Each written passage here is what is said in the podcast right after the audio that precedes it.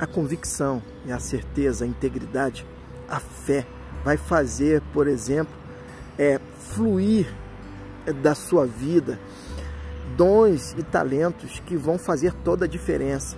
Mas para isso você precisa ter a convicção da sua fé, não abrir mão dela. E é isso que foi isso que, por exemplo, aconteceu com Daniel. Ele passa agora diante é, do contexto da vida que ele estava levando a colocar em prática os dons e talentos, porque ele não abriu mão. Aí Deus derrama. É top demais. O derramar de Deus na minha e na sua vida. Olha o que Daniel vai fazer, ele vai colocar em prática um dom que Deus o concedeu, o dom de interpretar sonhos. Eu não sei qual é o dom que Deus é, concedeu na sua vida, mas ali, na, na vida de Daniel, ele concedeu o dom de interpretação.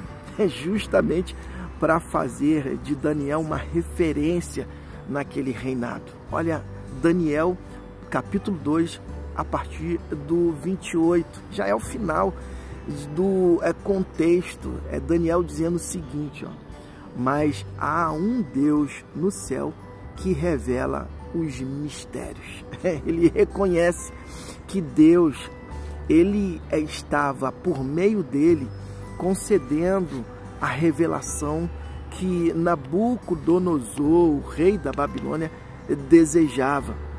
E diante do rei Nabucodonosor e seus enigmas, Daniel é guiado por Deus.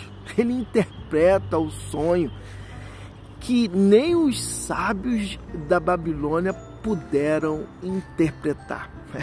É, top demais, mas sabe o que aconteceu antes disso tudo? Foi justamente o fato de Daniel se manter íntegro, não abrir mão das suas convicções, dos seus valores que aprendera diante do contexto do relacionamento dele com o Pai, com Cristo Jesus.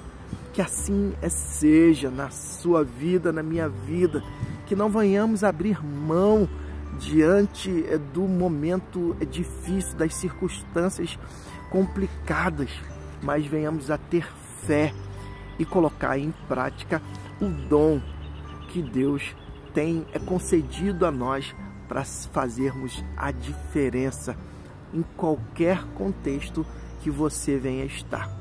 Seja o contexto é favorável ou o contexto desfavorável. Daniel se manteve íntegro no contexto desfavorável. E você? Que seja como Daniel, íntegro. Mantenha-se firme e não abra mão. E que Deus te abençoe.